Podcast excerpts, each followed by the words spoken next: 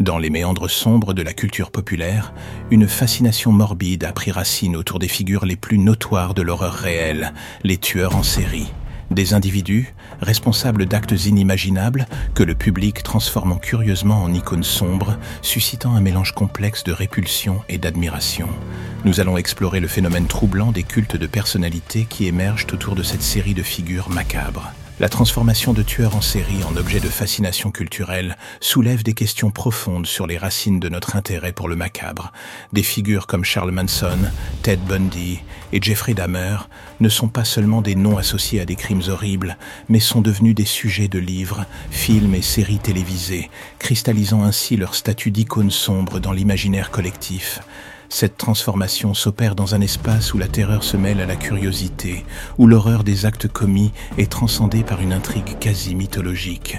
Le cinéma et la littérature jouent un rôle crucial dans le développement du phénomène. Des films comme Zodiac de David Fincher et des séries telles que Mindhunter illustrent cette fascination en donnant vie à l'histoire de monstrueux criminels, tout en essayant de comprendre leur psyché. Des œuvres qui, tout en offrant un divertissement, invitent également à une réflexion sur la nature du mal et la complexité de l'esprit humain. Elle crée un espace où l'audience peut explorer ses propres abîmes dans un cadre sécurisé, alimentant ainsi une fascination pour une chose qui est, espérons-le, éloignée de leur réalité quotidienne. Le culte autour des tueurs en série est renforcé par une communauté de fans qui, parfois, frôlent l'adoration. Des sites web, des forums et des groupes sociaux dédiés à l'analyse et à la discussion de chaque détail de la vie et des crimes de tels individus témoignent de l'intérêt profond et parfois troublant pour des figures aussi abjectes. Le phénomène soulève des interrogations éthiques et morales, questionnant les limites de notre fascination pour le mal. L'impact de cette iconisation des tueurs en série sur la société est ambigu. D'une part, elle peut mener à une meilleure compréhension des failles psychologiques et sociétales qui permettent à de tels individus d'exister. D'autre part, elle risque de banaliser la souffrance des victimes et de glorifier les actes répréhensibles.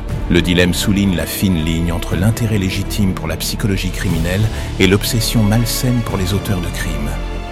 En conclusion, le culte de la peur qui entoure les tueurs en série révèle autant sur l'aura monstrueuse les entourant que sur nous-mêmes en tant que société. Il met en lumière notre attrait inné pour les récits d'horreur et notre tentative de rationaliser l'irrationnel. Tout cela pour dénouer les fils complexes de notre fascination pour le macabre, offrant une perspective à la fois critique et introspective d'un phénomène captivant.